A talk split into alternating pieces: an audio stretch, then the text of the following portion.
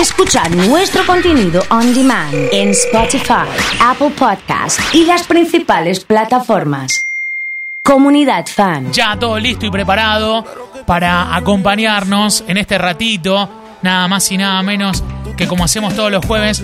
Yo les voy a, les voy a prender la cámara en un ratito nada más. Ya la prendo ahora, la prendo ahora en este preciso instante para que vean lo que es el estudio outdoor, pero con una... Hoy el estudio, hoy el estudio Carlos tiene otra, La, la tiene verdad es que el aroma llega. Hoy tiene otra historia, ¿no? Sí, el Porque aroma llega. la mesa, eh, esta situación que estamos viendo en arroba refinería restaurant, que es eh, la red que estamos transmitiendo, eh, bueno, tiene la particularidad de que estamos afuera, pero con un, una previa de primero de mayo Sí. importante, ¿no? Sí, celebrando un poco eh, esta hermosa costumbre argentina, Sí, que es tener locro, Sí. empanadas, Sí. vino en fechas patrias y sumado el Día del Trabajador, ¿no es cierto? Que es como el- la fecha que da iniciación a este ritual que nos acompaña el invierno. Arranco con una pregunta. Locro empanada y, y te sumo el asado, que era lo que charlábamos Sí. hace un poquito. ¿Es la comida que representa al trabajador argentino?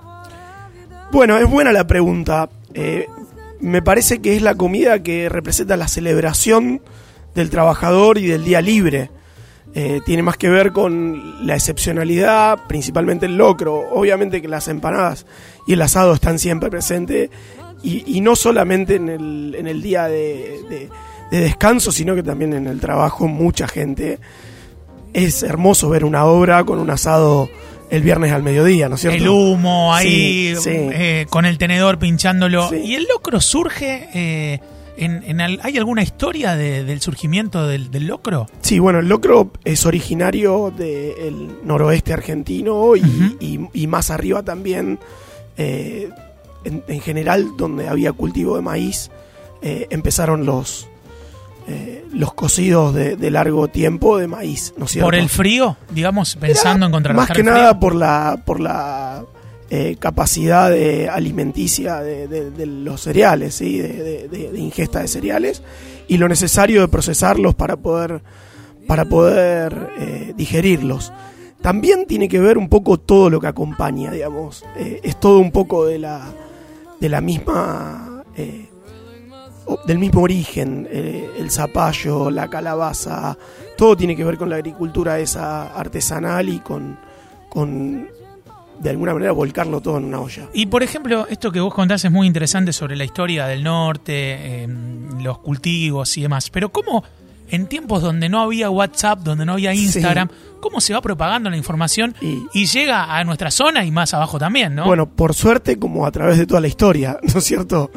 Eh, la cultura es, eh, se transfiere de generación en generación y, y las tradiciones más que nada, ¿no es cierto? Es lo que Sí. más sostiene probablemente eh, una cultura es la tradición. Y, y esta no ha sido la excepción. Eh, el locro puntualmente data de que ya hay registros de que en, la, en las guerras de, de- de 1810 y de esas épocas era un alimento que ya, ya lo comían ya para se seguir peleando. Para, para, para- para Cargar llevar, energía, Para digamos. llevar adelante. Eh, Guerra gaucha también. Hay, hay varias, varias eh, eh, ediciones que, Sí. que referencian esto. De todas maneras, lo importante es también ver la evolución, porque de hecho en, en el norte tenemos el, el, el el plato alternativo que es el huascha locro, ¿Qué es eso? es un locro bastante eh, más austero, que tiene que ver más con maíz y vegetales y muy poca eh, incorporación de, de- cárnicos, de, proteína cárnica. Y esto tiene que ver también con un, un alimento más, más cotidiano, más de todos los días, y que tiene que ver con los recursos de todos los días. Creo que el locro, sumado a la, a la celebración, ha incorporado esto de tener una amplia variedad de, de productos en términos de, de- de abundancia. ¿no ¿Le cierto? puedo poner cualquier cosa? No, cualquier cosa no le puedes poner. Ahí Esto está. ya lo hablamos. Ya lo hablamos, veces. pero es Eh, importante porque... Recuerdo, recuerdo claramente el- la inclusión de la papa como Sí, pregunta y sí. eso negativa total. No es, no es locro con papa. Particularidad que no, no hay locro con papa. Eh, hab- habría en este caso un motivo técnico que es que naturalmente el maíz tiende a tener una fermentación rápida y la papa eh, es proclive a esto también, entonces eh, se nos puede fermentar el locro en una Ajá. cocción larga. ¿sí? Buen dato, buen dato Eh, ese. Lo que sí podemos hacer es un repaso Sí. que está sí. bueno, a ver, para dar ideas y tips para tener un locro bien, bien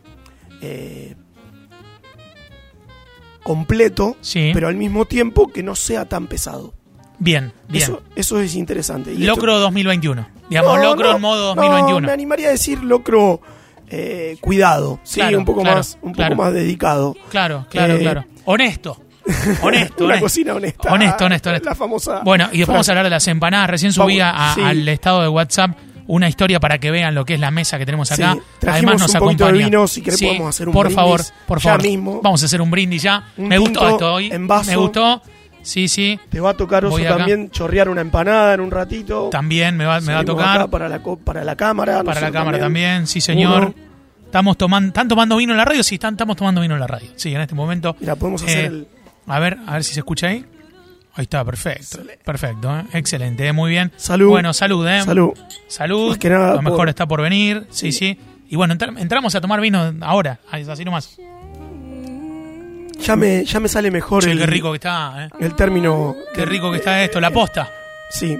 ¿Es un blend esto que tenemos acá? Un blend de tintas. sí. Muy bien, muy bien. Bueno, empezamos a hablar del locro más eh, eh, dedicado. Dedicado. Por así, me por gustó, así me decirlo. gustó, por así gustó. decirlo. Mira, principalmente tenemos que pensar que la preparación del día anterior es fundamental para que el locro eh, consigamos reducir la materia grasa y, y concentrar sabores.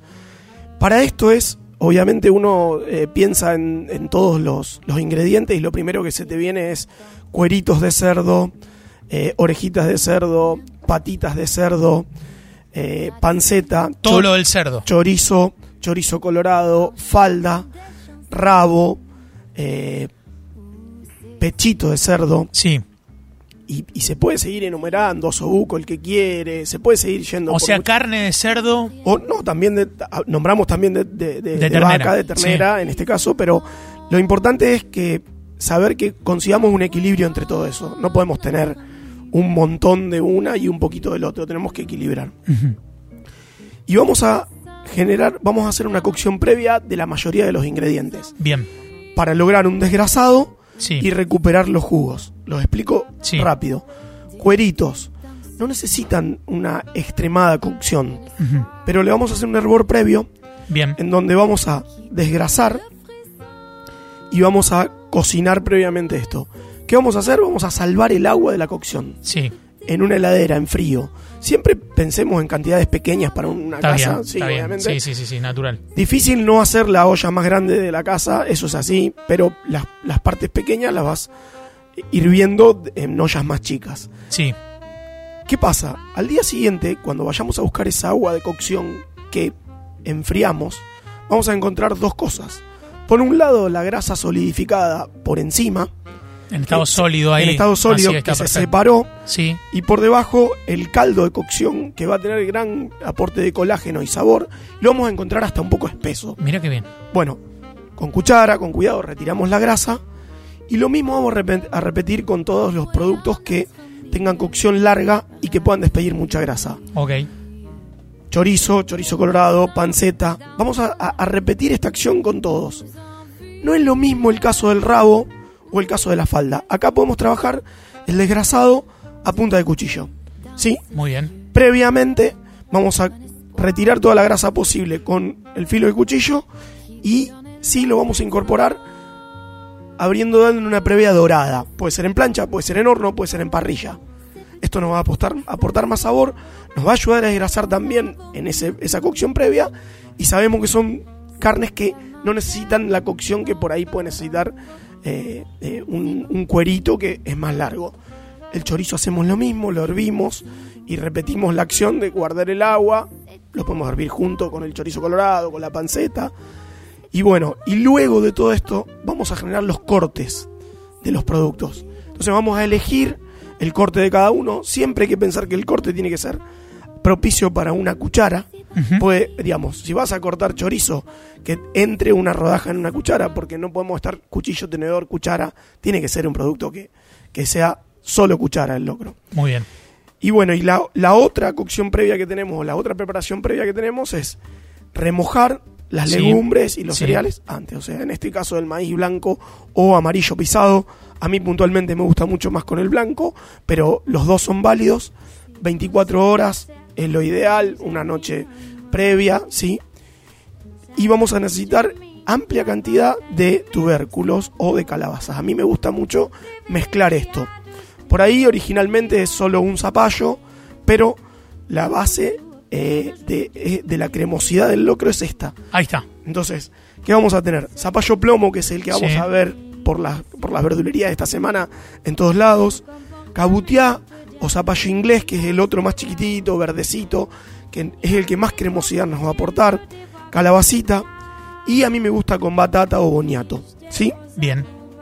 Todo esto pelado y cortado.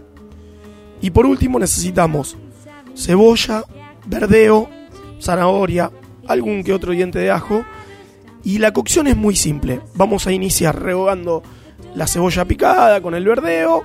Incorporamos la calaba- las calabazas y el, y- y el y el- el boniato o la batata, como dijimos. El maíz ya humectado y colado, esa agua no la vamos a reutilizar, vamos a poner agua fresca en el locro y vamos a completar con los caldos de cocción Que que, guardamos de antes, desgrasado. Hay un tema muy importante que eh, me trasladaban en el WhatsApp, donde allí eh, mostramos un poco la mesa que tenemos, que son eh, la forma y el tamaño de los vasos en el que estamos tomando vino. ¿Por qué lo elegimos? Bueno, este vaso me encanta, es... eh, eh, después de una ardua búsqueda en compraventas conseguí ¿Ah, sí? un lote importante de estos y son los vasos que tenemos en el Rosarino. Ajá. y que justamente representan la tradición de tomar vino en vaso en, el, en un bar y que me da la impresión que es una tradición que viene un poco de España, Italia y es el aperitivo pero en pero formato vino. ¿Sí? En vez de tomarte un vermut, te o una un- media tomo- cañita, me tomo tomo uno un vinito. Un tomo vinito. un vinito. Entonces te Ah, sí. servís un vasito de vino que es un Un de euro esto. En España, por ejemplo, no sé, Po- po- puede ponele, no salir. sé, no tengo referencia en este momento, pero pero pero Imaginamos. sí y, y, y la verdad es que acompaña muy bien a, a toda la idea de, de- de comer una empanada de parado y, y, y- una previa de un locro, ¿no es Es genial, es genial. Carlos, eh, estamos en el momento de la cocción. Eh, te voy a dejar acá apartado el tema condimentos también. Dale. Y, y la preparación del locro. Bueno, a ver, estábamos diciendo, eh, claramente vamos a incorporar eh, el maíz, las, la- lo- la- las calabazas y, y la batata, dijimos, y vamos a incorporar agua en buena cantidad y los jugos de cocción que teníamos guardados del día previo. Considerando los- lo- la cocción de las carnes, nos vamos a ir adelantando a- a- a- a cada tiempo de cada carne sabiendo que una falda se va a desarmar más rápido que, uno, que un rabo o un osobuco, vamos a incorporar primero rabo, primero osobuco y luego vamos a ir con, con, con una falda o, por ejemplo, un pechito de cerdo que es lo que más eh, se va a destruir en una cocción larga. Entonces vamos a evitar que se nos rompa incorporando cada uno con sus tiempos. Hay que pensar que un locro lleva aproximadamente entre 2 y 3 horas de cocción, De cocción. desde que iniciás. Ajá. Dependiendo del fuego, dependiendo del tamaño. Si haces uno chico, lo más probable es que en dos horas lo tengas listo. Y, y obviamente vamos a ir incorporando, por último, todo lo cortado, como sean los chorizos, los cueros, las patitas. Las patitas también tienden a desarmarse si, si, si tienen mucha cocción. Y por último, vamos a repasar el, el, el condimento, que es lo que dijiste, que me parece interesante porque es algo que no está muy referenciado. La verdad es que el condimento tiene que ver mucho con el condimento argentino y con lo que utilizamos habitualmente. Eh, obviamente sal, laurel, como dijimos antes, algún que otro diente de ajo aplastado, Ujú. ají molido, Atenti. un poquito de comino, pero Sí. muy poquito, a mí me referencia mucho al norte también eso, y tomillo. A mí me gusta mucho poner Tomillo. un buen ramo de tomillo atado con, con- con hilo de algodón para no perderlo, para que no se desarme y, y luego retirarlo. Eso por un lado. Eh, y por otro lado tenemos el famoso kikirimichi, que lo hablamos un montón de veces, Sí, pero eh, sí. eh, bueno, que originalmente es de la lengua quechua y que es el picante, el aderezo picante y donde sí vamos a incorporar grasa al locro. Por eso hablamos de tener un locro que, eh, la cocción se destruya todo y quede bien cremoso y que no tenga tanto tenor graso, sino que se lo podemos incorporar ahora para, para aportar ahí. Me manda mi hermano Santiago un mensaje, escuchando desde Córdoba Capital, le mando un Muy beso bien. grande. Pregúntale cómo hace la salsa del locro. Claro, ahí está, lo que estábamos hablando. Justamente. Justamente. El kikirimichi es tradicional, puede ser de aceite o de grasa. Aceite o grasa, atención. Sí, grasa bovina o porcina, cualquiera de las dos, en general Sí. es bovina. Eh, a mí me gusta hacerlo con mezcla, mitad y mitad, ¿sí? Y consiste en cebolla de verdeo, lo verde, el tallo verde, Sí. bien, bien picado, bien fino. Calentamos la grasa, hacemos una cocción instantánea. Está la grasa caliente, tiramos el verdeo y lo retiramos. Y después incorporamos un picante. Incorporamos el picante que nos guste. Sí, sí, sí. A mí, sabes que me gusta puta parió, me gusta jalapeño, todo, Vas con eso. todo, vas con todo. Se puede incorporar perejil también, ají molido y pimentón. Fundamental. Esto se deja macerar un par de días, está bueno. Y al, al horario de- del, del locro, lo ideal es sacarlo de la heladera porque la, tien- la- la- la salsa tiende a solidificar, la grasa tiende a solidificar y sacarlo unas horas antes, recomendamos, para tenerlo para eh, aderezar el locro en la mesa cada uno el que lo quiere. Me decía Aníbal por WhatsApp, nunca en olla de aluminio No, nunca en olla de aluminio en, en- para conservarlo. para conservarlo. Para la cocción no hay ningún inconveniente. Pero para dejarlo para la noche no. No. Esto también es importante. Nosotros. Pero del mediodía para la noche ya se fermenta, digamos. Sí. Nosotros, pero no tiene que ver aluminio en ese caso. El aluminio lo que hace es desprende eh, partículas que son medianamente tóxicas, ¿sí? Eh, en realidad, lo que, lo que ocurre es que hay dos cuestiones. Una es que el locro está bueno hacerlo un día anterior para que asiente los sabores Bien. y para que se concentre, ¿no es cierto? Lo, lo que sí tenemos que tomar la precaución es de enfriarlo. Una vez que está hecho, a ver, el ejemplo claro, nosotros los- lo vamos a hacer mañana, tanto para refinería como el rosarino. Sí, Y lo vamos a enfriar durante toda la noche claro. y al día siguiente vamos a recalentar. ¿Sí? Ese es el, ese es el proceso Tenés que indicado. evitar que se, que se estanque en temperaturas de riesgo. Temperatura de riesgo, hablamos de 25 a 50 grados, ¿sí? Donde pueden desarrollarse bacterias y generar Sí, sí, sí. Entonces, lo ideal es pasar a recipientes de poco volumen y enfriar rápido. Bien, excelente. Eh, métanse en arroba refinería restaurante porque vamos a cortar una empanada al medio y vamos a... Lo hago con la mano, ¿eh? No, vas a ¿Cómo tener que morder y chorrearte. Ah, toma. morder y chorrearme. Sí, toma. A ver, voy a hacer esto. Qué lindo esto haber sido modelo de empanada, ¿eh? A ver, voy, ¿eh? Claro. Claro. No, pero además la masa. Impresionante. Bueno, masa casera nuestra también. eh, simple, obviamente. Agua, un porcentaje muy bajo de, de grasa y harina. eh, eh, es, es muy simple hacer tapas de empanada. La verdad es que le recomiendo a todo el mundo que la haga. Y eh, el resultado es completamente distinto. Es una masa hecha fresca, hay que dejarle un ratito de reposo para poder estirarla Muy bien. y estamos listos. Y después el relleno, obviamente le- eh, hay gustos y gustos.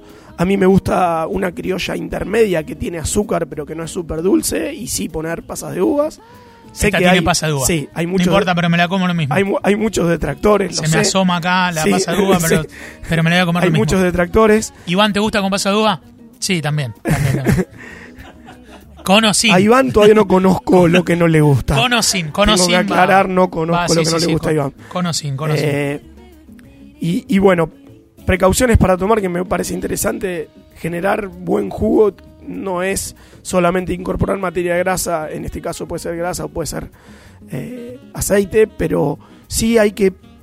Una regla que no falla y que es bien del norte es partes iguales de volumen entre carne y cebollas. Eso igual. Yo utilizo mitad de cebolla blanca y mitad de cebolla de verdeo, pero partes iguales en volumen. La cocción tiene que ser corta, apenas la carne se cocina, evitar que se seque. Y después la sazón se puede hacer fuera de- del fuego. Pimentón, ají molido, comino, eh, azúcar, sal, pimienta. Sí, Bastante simple. impecable.